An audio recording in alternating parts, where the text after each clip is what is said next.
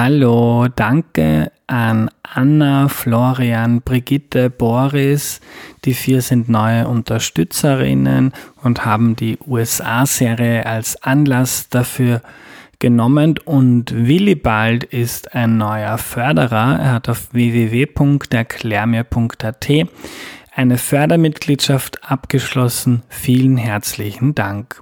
Bevor es losgeht, noch eine entgeltliche Einschaltung. Audible ist Werbepartner von Erklär mir die Welt und darum erzähle ich euch heute von einem Hörbuch, das es dort seit kurzem zu hören gibt. Der Übergangsmanager. Der Tod mag früher mal ein Mann mit langer Sense und schwarzem Umhang gewesen sein. Heute ist er der Übergangsmanager, der die Menschen via App und Rolltreppe in die Reinkarnationslotterie schickt. Wie sein Leben vorher aussah, weiß der Übergangsmanager nicht, denn mit seinem Tod wurden seine Erinnerungen gelöscht. Als er aber die Erzieherin Feline ins Jenseits schicken soll, kommen die beiden ins Gespräch. Über Tod, Reinkarnation und das Leben des Übergangsmanagers verändert sich grundlegend. Der Übergangsmanager jetzt auf audible.de.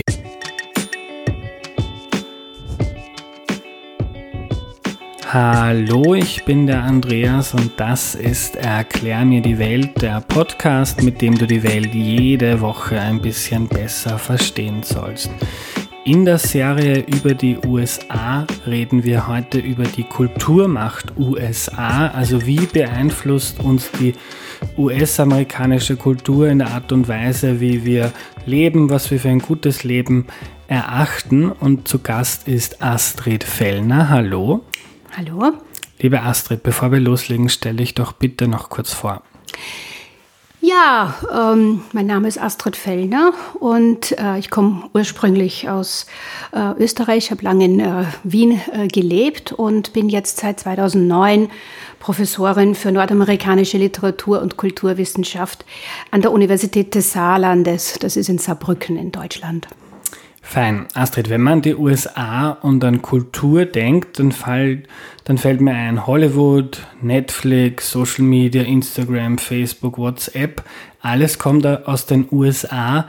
Sind die USA eine Kulturmacht? Beeinflussen äh, US-amerikanische Kulturprodukte die Art und Weise, wie wir leben oder wie wir auf die Welt blicken?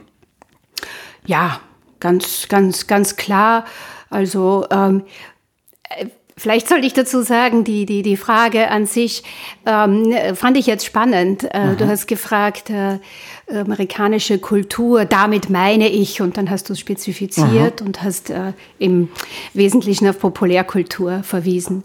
Ähm, das ist eines der, äh, glaube ich, Hauptcharakteristika äh, der amerikanischen Kultur. Wenn ich sage, ich bin ähm, Amerikanistin, äh, beschäftige mich mit amerikanischer Kultur, dann habe ich schon sehr oft die Frage gehört, äh, gibt es die denn? Mhm. Also aus, aus österreichischer Sicht, ähm, wo wir halt dann doch sehr stark einen anderen Kulturbegriff haben, der sehr stark von Hochkultur geprägt ist, ähm, wird sehr oft dann eben äh, Populärkultur gar nicht als Kultur gesehen. Insofern würde man dann sagen, es gibt gar keine Kulturmacht der USA. Und Hochkultur würde dann heißen klassische genau, Musik. Genau, Musik ja. und äh, Opern und so weiter. Mhm. Nun ist aber natürlich in letzter Zeit äh, diese, diese Unterscheidung zwischen Hochkultur und Populärkultur äh, stark kritisiert worden und ähm, und äh, somit ist es vollkommen klar, dass wir jetzt auch äh, in Schulen und Universitäten Populärkultur lernen und, und beforschen. Ähm, und, äh, aber dennoch äh, stimmt es, es gibt natürlich auch amerikanische Hochkultur, wenn man in dieser alten äh, Sprache bleibt. Aber wenn wir von Kulturmacht ähm, der USA sprechen, dann meinen wir Populärkultur, Alltagskulturen, du hast WhatsApp, äh, Internet, also sehr stark natürlich, Alltagspraktiken, äh, Lebensweisen. Ich glaube, das wird damit äh, äh, normalerweise in Verbindung gebracht. Mhm. War das schon immer da oder woher kommt diese, diese US-amerikanische Stärke, diese Power? Weil egal, ob man ins Kino geht, jetzt den Fernseher auftritt oder den Radio, ähm, sehr viele der Dinge, die man so Tag ein, Tag aus, zumindest in meiner Generation konsumiert, kommen am Ende des Tages aus den USA. Ja, also wir, wir können äh, gerne noch dann im Detail über dieses Kommen aus den USA sprechen. Mhm. Äh, das Wichtige, glaube ich, ist, dass es wahrgenommen wird, dass es aus den USA kommt. Ähm, ich glaube, dass es da verschiedene Phasen gab. Äh, wir müssen da so ein bisschen auch in die, in die Geschichte schauen. Also es gab sehr wohl eine Phase, wo es auch wirklich dezidiert eine amerikanische Kulturpolitik gab Wahrscheinlich gibt es es jetzt noch, aber nicht mehr, nicht mehr in der Stärke. Und das ist natürlich die, Nachkriegs, die Nachkriegszeit. Mhm. Und das ist auch die Zeit, in der die USA zur, zur äh, Supermacht äh, wurde. Und, äh, und da äh, in der Phase des Kalten Krieges, dann wurde die Kulturpolitik äh, auch als aktive äh, Politik eingesetzt, um eben die, die westliche Welt, äh, wie es damals hieß, zu, zu demokratisieren.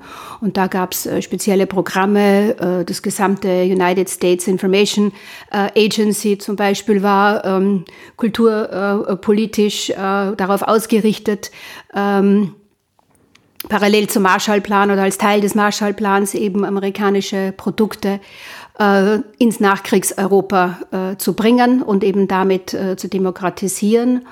Und äh, das ist dann die sogenannte Soft Power äh, der Politik, weil man eben auch wusste, dass eben äh, Populärkultur, ähm, Musik vor allem zur damaligen Zeit und dann natürlich äh, Fernsehen, als das Fernsehen aufkam, dass das viel wirksamer ist, hier politische Messages auch zu transportieren als, ähm, als äh, Realpolitik. Mhm. Ähm, vielleicht noch zum Hintergrund, der Kalte Krieg, dieser Systemkonflikt der USA des Westens mit dem, also der Kap die kapitalistischen Länder versus die sozialistischen Länder, ähm, vor allem USA versus äh, Sowjetunion.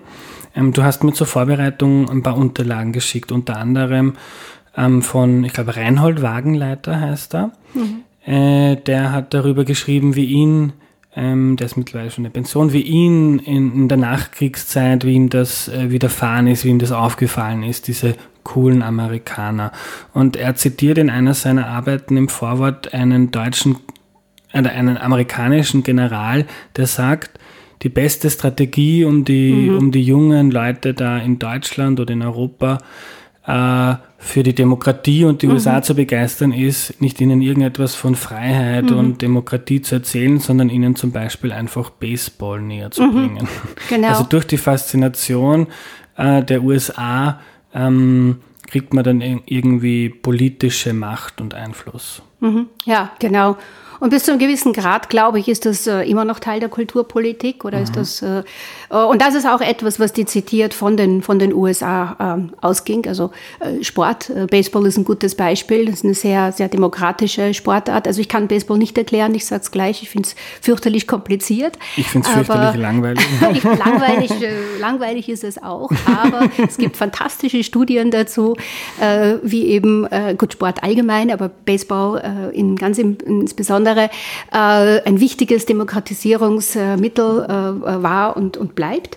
Und, ähm, und ja, also ähm, gut, man muss sich das vorstellen, dass natürlich die Nachkriegszeit eine sehr, sehr schwierige Zeit war. Und da natürlich dann äh, äh, Kaugummi, also jeder, der irgendwie äh, sich äh, Eltern, äh, Großeltern äh, zurückerinnern äh, können.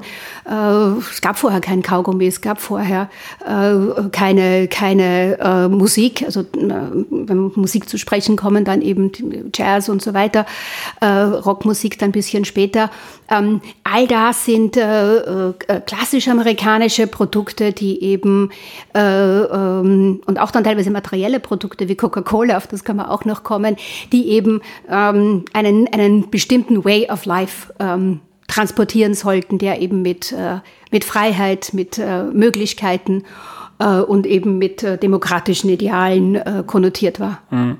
Und das sind ja einige Güter, wo man, also zumindest in meiner Generation, nicht mehr daran denkt. Also wenn ich einen Kaugummi kaufe, dann denke ja. ich nicht an die USA. Und auch da wieder, um auf äh, äh, Professor Wagenleiter zu kommen, der beschreibt das, ähm, dass so quasi seine Rebellion, die, Genera mhm. die Rebellion seiner Generation war, Kaugummi zu kauen. Ja. Die Eltern haben gesagt, du kaust so schier Kaugummi wie die Amerikaner, du schaust aus wie die. Ja. Und für, für ihn war das das größte Kompliment, weil die, die, die amerikanischen Soldaten so in der Nachkriegszeit, die ja Teile Österreichs besetzt haben, ähm, die waren richtig, richtig cool und das war erstrebenswert. Ja, also ich glaube, für die Generation, ich, äh, ich mache da auch wirklich sehr stark äh, verschiedene Generationen aus, die ganz unterschiedliche äh, Reaktionen hatten. Also ich bin mhm. jetzt nicht Teil der Generation, ich bin dann schon die nächste Generation, aber ich bin dann in den, in den 70er Jahren oder 80er Jahren äh, groß geworden und für mich war es auch noch. Äh, also für mich steht amerikanische Kultur, amerikanische Populärkultur und auch meine persönliche Faszination damit sehr stark auch mit, mit Rebellion ähm, geht das einher. Also ich kann da äh, dieses äh, Konzept von Wagenleitner sehr stark unterschreiben und denke, dass das für, für die unmittelbare Nachgeneration, für meine Eltern noch viel stärker gewesen sein muss. Also Kaugummi kauen, äh, würde, äh, hat meine Mutter lange irgendwie gesagt, so das, das, das macht man nicht, das gehört sich nicht. Und äh, Coca-Cola trinken, also das ist ja auch äh, lange Zeit als, als äh, das Gesöff des, des, weiß ich nicht, äh, Kulturverfalls äh, gesehen worden. Und ähm, und dann eben die, die, die Höllenmusik, äh, wie das meine Eltern immer bezeichnet haben, was da aus, aus, aus Amerika kam. Und äh, die Generation, äh, die äh, ähm, Nachkrieg, äh, Nachkriegsjahre oder dann eben äh, unsere Zeit der ähm, äh, Besetzung äh, erlebt haben, die haben das, glaube ich, sehr stark als Reaktion eben als, als, als weg von, von der eigenen äh, braunen und äußerst komplizierten Vergangenheit äh, und dann eben die Hinwendung zu einer, zu einer äh, Kultur äh, der, der Freiheit empfunden. Und ich, ich genauso, muss ich sagen. Mhm. Also 70er, 80er Jahre war auch noch sehr schwer. Da was mit der eigenen Vergangenheit. Also wenn meine Eltern am Weg nach Italien äh, immer äh, Heino und äh, Blaublauer Enzian getrellert haben, dann war das für mich schrecklich. Mhm. Und dann war natürlich die Hinwendung äh, zu äh, damals der Beginner Ö3 und so weiter, das war dann die, die Sensation. Das war cool, ja. Mhm.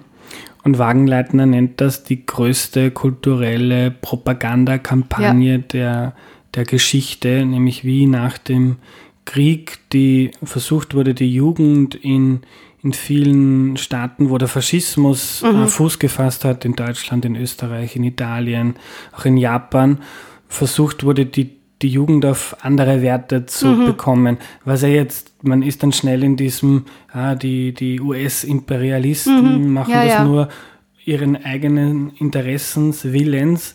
Aber wenn ich so aus dem Jahr 2020 und vielleicht bin mhm. ich gebrainwashed, aber wenn ich wenn ich zurückdenke an, an, an Bilder, die ich aus den 30er, 40er Jahren kenne, dann bin ich froh, dass einige dieser Natürlich. Kulturgüter ja. da in die Köpfe der Menschen damals gesetzt wurden. Ja, ja. Ja, also man ist sehr schnell äh, bei diesem Thema Imperialismus und äh, äh, äh, Kultur, die irgendwie äh, manipulierend oder auf manipulierende Weise von irgendwo herkommt. Also Wagenleitner, äh, der Untertitel seines Buches ist ja also die Coca-Kolonisierung. er spricht dann eben von der Kolonisierung. Ne? Also man, man ist da sehr schnell in so einem Fahrwasser drinnen, dass eben Österreich, Deutschland lag sozusagen in Trümmern und wurde dann kolonisiert. Also in Österreich äh, wird dann auch noch festgestellt, dass das quasi eine Subkolonie der Kolonie Deutschlands war, die eben unter dem Einfluss der Amerikaner stand. Und ich glaube, das ist ein Erklärungsmuster, das sehr lange auch äh, Bestand gehalten hat. Was man aber dabei bedenken muss, und das ist auch etwas, was Wagenleitner sehr, sehr stark macht, und das kann ich auch voll und ganz äh, unterschreiben, was man wirklich dabei bedenken muss, ist, dass es ganz schwer ist, so eine, so, ein, so eine Binarität, so USA gegen Europa oder USA gegen Österreich hier aufzumachen, weil Wer waren denn äh, sozusagen die Amerikaner oder welche, woher, woher kommt denn die, die, die, die äh, äh Populärkultur in den USA oder was, was war denn, was war denn da der Grund? Und da muss man sagen, Wagenleitner hat eine schöne Metapher und sagt, dass Amerika das Produkt der Europäisierung äh, der neuen Welt ist. Also man muss äh, bedenken, äh, was ist passiert in den 30er Jahren in Europa. Es sind viele Künstler ausgewandert in die USA. Ähm, die USA besteht, äh, äh, wenn es jetzt hier konkret äh, äh auf Populärkultur ähm, ähm, hinausgeht, äh, natürlich sehr stark aus, aus europäischen Einwanderern und dann aus den Sklaven. Ja? Und äh, die, die ähm, Musik, äh, vor allem Jazz, das natürlich sehr stark mit der Geschichte der Sklaverei zu tun hat. Diese Geschichte der Sklaverei ist natürlich ein amerikanisches Problem, aber es ist zunächst mal was ein europäisches Problem. Ähm, das heißt, es gibt hier Verflechtungen, äh, die man in Betracht ziehen muss. Also man kann durchaus sagen, dass Europa in den Nachkriegsjahren sozusagen das zurückgekriegt hat, was es die Jahre davor äh, exportiert hat.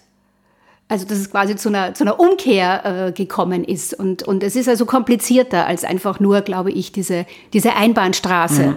Äh, alles kommt aus Amerika, als, als, als nur eine Richtung zu sehen. Ja.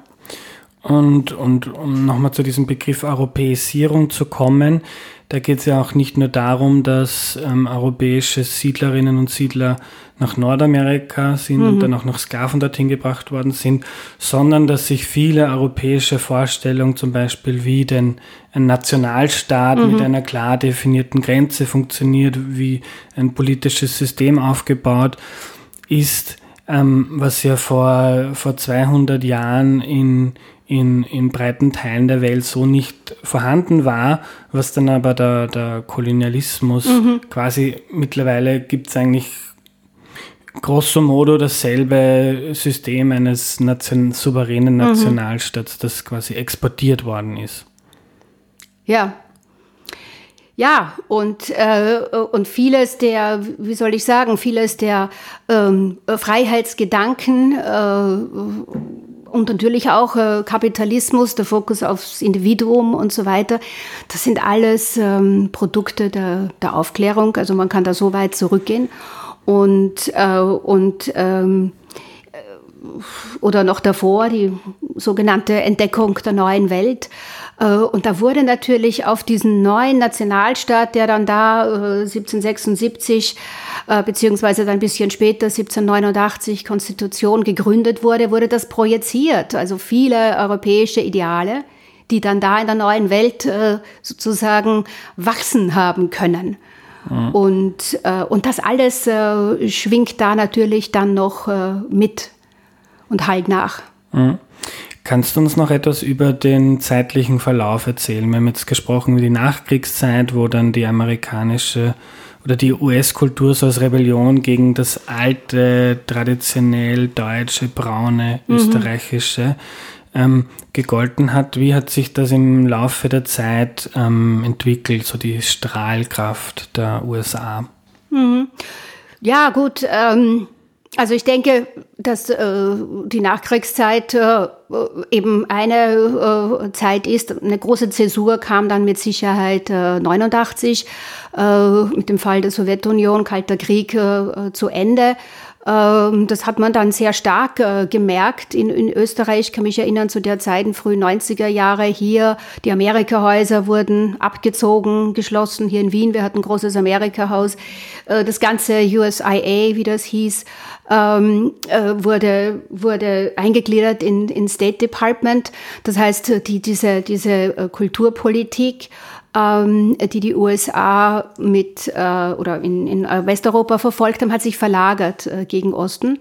Ähm, und das haben wir gespürt. Also ich äh, muss dazu sagen, die, die Amerikanistik, also meine Disziplin, ist natürlich auch ein Produkt äh, dieser, dieser ganzen Geschichte, weil auch ähm, äh, natürlich diese ersten Amerikanistik-Professuren, die geschaffen wurden, eben um amerikanische Kultur unter die Leute zu be bekommen, ja auch Teil dieser, dieser Kulturpolitik der USA waren sind sie jetzt auch nicht mehr, weil die sind ja mittlerweile auch nicht mehr USA finanziert.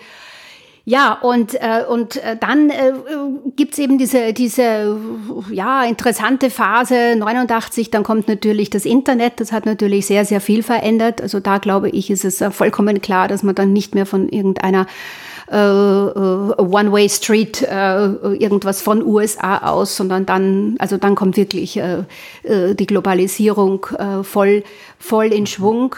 Dann denke ich, ist eine Zäsur äh, 9-11, äh, wie bei Film, auch hier, also mit Sicherheit. Und, und dann natürlich jetzt auch die, die, die, die Millenniumsgeneration, Äh, und, und ab jetzt wird es schwierig natürlich, weil ich äh, würde jetzt mal äh, sagen, dass natürlich mit der Ära Trump und jetzt auch der jetzigen Krise mit Sicherheit auch eine sehr starke Veränderung eintreten wird, die man jetzt, glaube ich, noch nicht so gut beurteilen kann.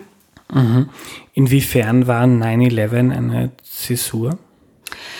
Ja gut, 9-11 ist eine sehr starke oder wird eigentlich der ganzen Welt als Zäsur wahrgenommen, in den USA auf jeden Fall, weil ich glaube, das ist irgendwie der Moment, äh, in dem äh, die USA sehr, äh, also auf ihrem eigenen Boden attackiert wurde und auch, man sagt ja immer, es hat dann ihre, ihre Unschuld verloren. Gut, das hat es wahrscheinlich mehrmals vorher schon, aber es ist doch der Moment, an dem die, diese Supermacht USA einen, einen massiven Kratzer bekam. Und ähm, ja, äh, also die Finanzkrise, aber das liegt dann alles zeitlich relativ nahe beisammen. Aha. Und, und das ähm, äh, hat dann eigentlich äh, das sogenannte amerikanische Jahrhundert, das 20. Jahrhundert wird ja sehr oft als das amerikanische Jahrhundert bezeichnet. Äh, und die, die Kulturmacht der USA ist da sicherlich ein, ein Teil davon. Und ich glaube, äh, es ist halt 2001, äh, ne, Ende des Millenniums, ist immer so eine, so eine Zäsur äh, von vornherein. Und ich glaube, das spielt alles zusammen, dass man eben seitdem, glaube ich, schon einen deutlichen, eine deutliche Veränderung in den USA ausmacht. Mhm. Ich finde das jetzt spannend, weil Globalisierung wird ja gerne mit Amerikanisierung ja. gleichgesetzt. Also da kommt irgendwie McDonald's, mhm. große Konzerne, Facebook und Co. erobern die Welt. Ähm, du hast das jetzt aber ganz bewusst ähm, differenziert. Mhm. Ähm, warum verstehst du da was anderes darunter und was für eine Veränderung gibt es da, wenn plötzlich durch das Internet auch, äh, auch mehr in die USA zurückstrahlt? Mhm. Also ich glaube aus, aus jetzt ähm, äh, amerikanistischer Sicht, also ich äh, komme ja, spreche ja sozusagen von einer bestimmten Position aus, finde ich es ganz wichtig, äh, äh, Amerikanisierung und Globalisierung ähm, terminologisch auseinanderzuhalten. Sehr oft wird es nicht äh, getan. Und ich glaube auch, dass es ähm, natürlich äh, schwierig ist, Globalisierung ohne Amerikanisierung zu, zu verstehen und, und, und umgekehrt. Es gibt da ähm, äh, einige Studien dazu. Äh, ein Kritiker, der zum Beispiel gesagt hat, Globalisierung äh, sollte man auseinanderhalten von Amerikanisierung, aber Globalisierung, äh, und dann sagt er das, wenn ich das auf Englisch zitieren kann, always wears Mickey Mouse Ears. also irgendwo, die Mickey Mouse Ohren sind irgendwie immer, immer dabei. Und das, äh, wie gesagt, das, das kann stimmen. Äh, die Frage ist, ob dieses Mickey Mouse und die Mickey Mouse Ohren äh, dann wirklich jetzt noch ähm, auf äh, die USA referieren oder nicht auf andere Bezugssysteme, weil wenn man schaut, was es sich in China, ähm, Korea, da gibt es ja auch genügend Mickey Mouse und das hat vielleicht auch, steht dort gar nicht so stark für die USA als eben für eine globalisierte, weltweite ähm, äh, Jugendmassenkultur, die ja eben ähm, Amerika nach wie vor äh, sozusagen als, als, ähm, als Chiffre, als, als, als Metapher, als, als, als Zeichen sozusagen gesetzt hat, aber es muss sich nicht unbedingt auf die USA beziehen. Während Amerikanisierung, glaube ich, bezieht sich immer auf die, auf die USA, das äh, ist da eben in dem, in dem Begriff drinnen. Ich glaube, mhm. das wäre für mich so der Unterschied. Mhm. Ähm, manche, manche bezeichnen die oder sehen mit der Globalisierung einhergehend auch eine Gleichmacherei. Mhm. Ich kann dem auch was abgewinnen, denn ähm, egal wie weit man in den Flie Flieger steigt und wo mhm. man aussteigt, äh, sehr oft sind die Lebensentwürfe, äh, die Art und Weise, wie die Menschen sich anziehen und geben, ähm, ist relativ ähnlich. Siehst du das so, dass sich quasi so, wenn du jetzt sagst, dass eine globale Jugendkultur mhm. entwickelt sich, gibt es sowas wie eine globale kulturelle Angleichung, dass die Menschen auf der Welt immer äh, ähnlicher werden? Ähm, sicherlich. Ähm, ob das jetzt was Gutes oder Schlechtes ist, ist schwierig zu beurteilen. Ähm, und wiederum, ich glaube, das ist äh, der Zahn der Zeit. Wenn man jetzt zum Beispiel an, an, an die jetzige äh, äh, Pandemie denkt, ähm, da sind wir auch irgendwie alle gleich. Ich glaube, dieses, dieses Gleichheitsprinzip, diese, das spürt man jetzt sehr, sehr stark. Auf der einen Seite, auf der anderen Seite aber auch nicht. Nämlich also überhaupt nicht. Wir glauben, es gibt nach wie vor, ich weiß jetzt nicht, habe die Zahl nicht, ich weiß nicht, wie viele Millionen Menschen auf der Welt, die kein Internet haben äh, und kein Fließwasser. An das, an das denkt man sehr oft nicht. Ne? Mhm. Ähm, aber die Diskussion ist, ist finde ich, ein bisschen schwierig, weil äh, ähm, wenn man den Fokus natürlich auf, auf Globalisierung als, als, als Gleichmacherprinzip oder so sieht, dann na, hat das auch wieder zwei Seiten. Auf der einen Seite auch wieder die Demokratisierung. Ich meine, Demokratisierung ist im Prinzip auch ein Gleichmachen von Differenzen. Ähm, und, äh, und gleichzeitig ähm, vergisst man dann aber auf ähm, Mechanismen zu blicken, die, glaube ich, ganz wichtig sind. Und das sind sozusagen lokale Aneignungen. Ich glaube, dass auf den ersten Blick sehr viel ähnlich ist in der ganzen Welt. Und dann, und das haben wir ja erlebt, dass dann das Lokale wieder beginnt zu leben, das Regionale, eben verschiedene Strategien, wie auf lokaler Ebene dieses globale angeeignet wird, neu verarbeitet wird, hybridisiert, äh, sagt man da, so dass es zwischen alt und neu äh, eben äh, was, was Neues entsteht. Und ich glaube, darauf müssen wir den Blick lenken, weil ich glaube, da gibt's äh, ganz viele, viele Beispiele mhm. davon. Mhm. Kannst du uns welche, welche nennen für so lokale Aneignungen? Also wenn ich jetzt gerade äh, gerade denke heute Morgen, ich komme äh, aus dem zweiten Bezirk, wo jetzt dieses neue Nordbahnviertel äh, entsteht und da gibt es das neues Lokal, da steht irgendwie Austrian Oriental Fusion Cuisine drauf. Dann denke ich, ja, das ist das ist spannend. Ne? Das ist auch eine, eine, eine sozusagen eine Aneignung.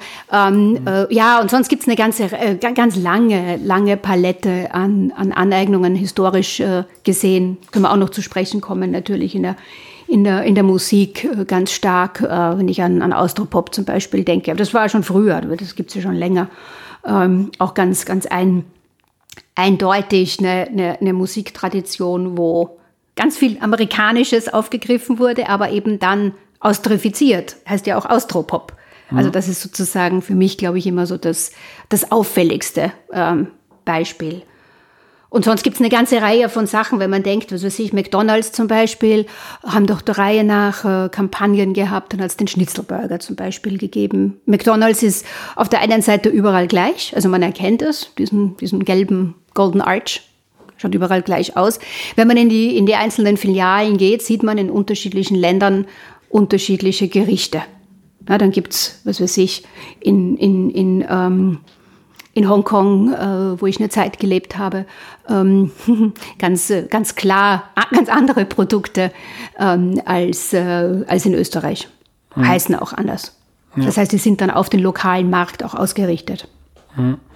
Und wenn wir da bei, bei, bei Film, Fernsehen oder Musik bleiben, dann gibt es ja auch in, in, in diversen Ländern ich habe da Frankreich sehr stark im Kopf, aber auch in Österreich gibt es gewisse Quoten.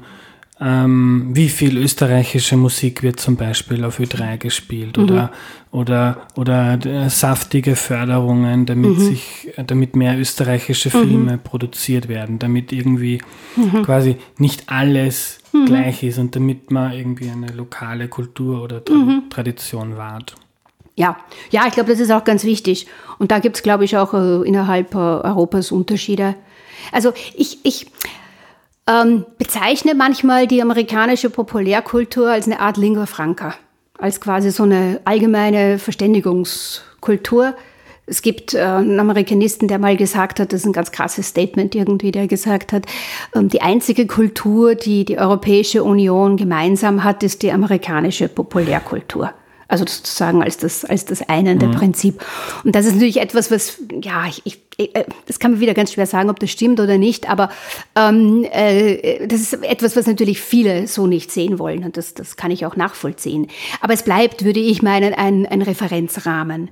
Und dann ist es natürlich wichtig, aber wie gesagt, das geht mit der Globalisierung einher, dass man eben lokale äh, nationale, regionale ähm, Aneignungsstrategien, äh, Umgangsarten äh, äh, ebenfalls aufrechterhält. Und das, mhm. glaube ich, wird sehr stark natürlich in der Musik. Natürlich muss die lokale Szene gefördert werden. Und, äh, und ich, ich glaube, es ist halt sehr viel äh, Verflechtung, Hybridisieren, neu aufgreifen. Äh, ich glaube, dass man solche äh, interpretative Modelle hier äh, bemühen muss äh, und nicht so stark eben so, das ist was Amerikanisches, das kommt von genau dort und hier wird es jetzt so und so gemacht oder mhm. hier entwickelt sich jetzt was und das ist jetzt ganz, ganz was Eigenes und das setzt man jetzt dagegen. Glaube, das kann man nie sagen. Es ist alles immer verwoben und verflochten. Ja.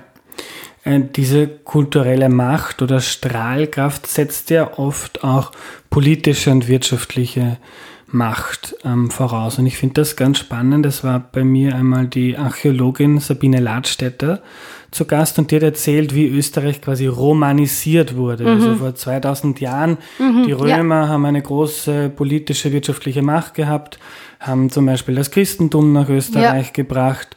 Äh, die Art und Weise, also Wien zum Beispiel ist von Römern hm. äh, gegründet worden. Die Leute haben angefangen, sich öffentlich zu baden. Also so diese Supermacht Rom hat, hat, hat Österreich geprägt. Jetzt war lange die Supermacht die USA, hat eine, eine, eine starke Strahlkraft gezeigt. Und jetzt aber, jetzt mhm. gibt es einige, die auch die, die, das Trump-Zeitalter so quasi als Bröckeln ja. dieser Supermacht ähm, wahrnimmt. Und gleichzeitig beobachtet man ja den Aufstieg Chinas. Genau.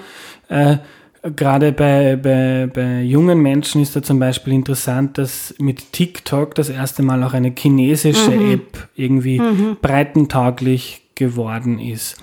Ähm, siehst, siehst du das auch so, dass das irgendwie, dass diese, diese amerikanische Strahlkraft abnimmt. Also gerade wenn man Trump hernimmt, der ist ja in, in breiten Teilen Europas mhm. wahnsinnig unpopulär. Also da bleibt von dem äh, von dem schönen Vorbild USA und dort ist alles so super schön, nicht sehr viel über. Ist, das stimmt, ja. Das sehe ich auch so. Ja. Ja, ja also das ist ganz schwierig. Äh, das ist schwierig, sich zu positionieren, weil auf der einen Seite bin ich so ein bisschen leid oder finde es kompliziert, äh, so immer das, das, das wirklich uralte Erklärungsmuster, also das ist sich Translatio Imperii, glaube ich, heißt das, also sozusagen die, die Verlagerung von, von, von, von Empires, ne, äh, eben nach Westen und jetzt irgendwann geht's, na, wenn man noch westlicher geht, dann kommt man bei China raus. Äh, ähm, ich, ich, ich glaube, es ist komplizierter. Ich mhm. glaube, es ist äh, äh, verdammt kompliziert und es ist, glaube ich, durch die Globalisierung äh, kompliziert geworden, durch das die, äh, die, die Wirtschaft ist äh, meines Erachtens äh, der, der Motor hinter dem Ganzen. Und wenn man jetzt die jetzige Corona-Pandemie wieder hernimmt, wie man gemerkt hat, ähm, wie wenn ein Lockdown an einem Ort passiert, wie die Versorgungskette zusammenbricht, wie das alles äh, wieder Markt. Ähm, und wie die Menschen dann, wie die alle miteinander verwoben sind. Also ich, ich, ich, ich ich, ich weiß es nicht äh, und ich, ich kann ich es nicht erklären, aber ich würde zum Beispiel davor zurückschrecken zu sagen, so TikTok ist jetzt chinesisch, das andere ist amerikanisch. Mhm. Man weiß es nicht. Äh, äh, äh, äh ich denke, Apple äh, ist die Quintessenz der USA, aber wie auf jedem iPhone und jedem Computer zu lesen ist, es, es ist nur designed in California, produced in China. Ähm, das ist unglaublich alles miteinander verbunden. Und irgendwo sind wir da, glaube ich, in, in, in irgend so ein Dilemma reingeraten, aus dem es jetzt, glaube ich, im Moment gerade verdammt schwer ist, wieder rauszukommen. Ähm, wie das weitergeht. Ich bin im Moment leider auch sehr pessimistisch, muss ich sagen, weil äh, äh Trump natürlich, äh, wobei ich gerne Trump als Person und als, als, als seine Art, äh, Politik zu machen, äh, abheben würde, weil äh, also ich kenne zum Glück ähm, äh, keine ähm, Amerikaner, die in irgendeiner Weise diese Politik unterstützen. Also ich glaube, das ist ähm, äh, wirklich im Moment ein Riesenproblem für die USA. Also die Strahlkraft, äh, die sehe ich im Moment nicht mehr gegeben. Hm. Und, und, und wenn man den Aufstieg Chinas denkt, ähm, dann gibt es da wahrscheinlich schon einen Unterschied, weil die USA ja eigentlich aus, äh, aus Europa heraus begründet wurden, China aber eine ganz andere Geschichte hat. Und wenn China jetzt eine Supermacht wird, ähm, Ähm, jetzt gibt es dann viele, die sagen, die, die Eltern sagen, meine Kinder sollen Chinesisch lernen, weil die Chinesen werden die mhm. neue Supermacht. Wirtschaftlich werden sie sicher, politisch vielleicht auch, aber kulturell. Mhm. Also ich weiß nicht. Ähm, meine China-Erfahrung ist, ist, ist, nicht sehr, sehr groß. Ich war nur äh, zweimal kurz in China, ähm, aber ich habe ein paar Monate in Hongkong gelebt und ich muss zugeben, ähm, ich war noch nie auf einem amerikanischeren Ort als in Hongkong. Also das war für mich äh, eine derartig äh, inszenierte äh, ähm, amerikanische Show. Äh, man merkt hier, dass das jetzt auch mit China natürlich da sehr stark ähm, äh, im Clinch liegt. Das war dann unmittelbar danach. Das, äh, ich war da 2013 2014. Ähm, ähm, aber das ist die, die Art der Kultur, die, die bei den Jugendlichen zieht. Ähm, das ist aber dann doch die westliche Kultur. Also ich denke, das ist, äh, ne, das ist so eine, eine hybridisierte, hybridisierte kulturelle Mischung aus mit Sicherheit in verschiedensten Traditionen, die es eben in, in, in China äh, äh, gibt, mit, äh, mit äh, westlichen ähm, Idealen mit Sicherheit. Und ähm, ich glaube, das ist sozusagen die Richtung, in die wir gehen. Aber ja. auch da würde ich es nicht dann wirklich an, an China direkt äh, wieder festmachen oder an ja. den USA. Ich glaube, es ist einfach äh, der Zahn der Zeit, dass alles zunehmend noch mehr verwoben wird. Ja. Und jetzt mag es manche geben, die dann sagen, ma ist das Fahrt, wenn, mhm. aber gleichzeitig kann man auch sagen, wenn sowohl ein chinesischer Jugendlicher, ein amerikanischer und ein, ein österreichischer mhm. Jugendlicher ja. quasi denselben dieselben Referenzpunkte hat, nämlich irgendeinen TikTok-Tanz und genau. die, wenn sie sich treffen, sich sofort verstehen, weil sie haben da irgendwie eine gemeinsame Basis, dann ist das eigentlich für die Welt als Ganzes auch ein, ein, eine Chance oder ein potenzieller Vorteil. Also ich sehe es auf jeden Fall so. Äh, für viele Menschen natürlich nicht, äh, kann ich äh, auch nachvollziehen, allerdings nur bedingt, weil ich glaube, dass eben jeder Rekurs auf das nationale ähm, Populismus, also das ist ja ein Riesenproblem äh, zurzeit, das ich immer als Problem wahrnehme, weil ich denke, dass das eben äh, doch sehr äh, menschenfeindlich auch ist. Ähm, ich glaube, es, äh, dass, ähm, äh, dass, ja, genau wie du es beschrieben hast, dass das eine Chance ist. Also ähm, ich war auch in, in China in einem Starbucks. Ähm, man erkennt den, wenn man den Schriftzug erkennt. Mhm. Ähm, lesen, lesen konnte ich es nicht, mhm. aber ich habe es am Schriftzug erkannt. Und äh, wir haben auch Studien dazu durchgeführt, also ähm, junge Leute interviewt, äh, die äh, miteinander ins Gespräch gekommen sind. Und äh, ja, worüber, worüber sprechen sie zuerst? Ne? Das beginnt bei Facebook natürlich. Äh, China ja, hat TikTok, äh, Facebook, glaube ich, ist nach wie vor gesperrt ähm, in China, aber äh, dann heißt es halt anders, äh, sage ich mal. Das Prinzip ist ja ziemlich das gleiche. Und ähm, die Welt ist ein globales Dorf, heißt ja immer wieder. Man wird sehen, wie gesagt, wie sich das jetzt ändert. Es könnte jetzt schon natürlich zu einer Änderung kommen im Moment. Ne? Äh, immer noch massive Reisebeschränkungen. Äh, man weiß nicht, wie es genau aussehen wird. Äh, ob wir wieder zurück zu dem gehen, wo man ähm, mir nichts, dir nichts nach überall hin äh, fliegen kann. Und, ähm, und da glaube ich, äh, ja, sehnen wir uns alle, dass man natürlich dort auch äh, wiederzuerkennende äh, Dinge, Produkte hat. Und dann eben natürlich auch äh, lokale Produkte, die äh, das ist, das ist weiterhin wichtig, aber ich, ich, ich glaube, dass wir genau in dieser, in dieser Ambivalenz oder in diesem Spannungsfeld da weiterleben werden.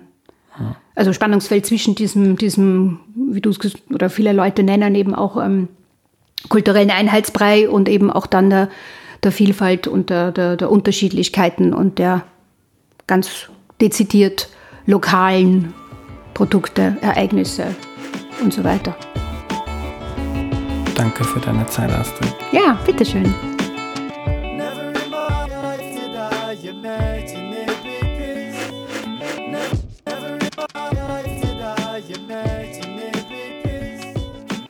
Was nehme ich mir mit? Vieles, das für uns total selbstverständlich ist, ist eigentlich amerikanisch, wie etwa der Kaugummi.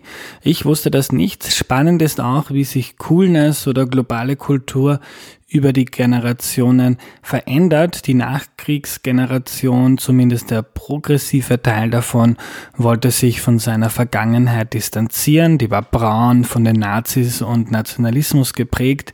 Die USA hingegen waren cool und modern. Und wenn man von einer Ameri Amerikanisierung der Welt spricht, muss man auch einmal festhalten, woher die USA eigentlich kommen, nämlich von europäischen SiedlerInnen. Das Ganze ist eine Wechselwirkung, keine Einbahnstraße. Und globale Führungsmächte haben immer auch die Welt geprägt, schon die Römer vor 2000 Jahren. Und zuletzt hat sich das mehr globalisiert als amerikanisiert. Eine globale Massen- und Konsumkultur ist entstanden. TikTok, die App, für die viele sehr junge Menschen verwenden, ist jetzt zum Beispiel zwar eine chinesische App, also von einem chinesischen Unternehmen entwickelt, aber in Wahrheit passt es von seiner Logik genau in das, was soziale Medien auch überall anders auf der Welt vertreten. Das war die heutige Folge. Am Schluss noch eine Bitte. Wenn du die Serie über die USA gut und wichtig findest, dann unterstütze den Podcast bitte auf www.erklärmir.at. Danke und tschüss.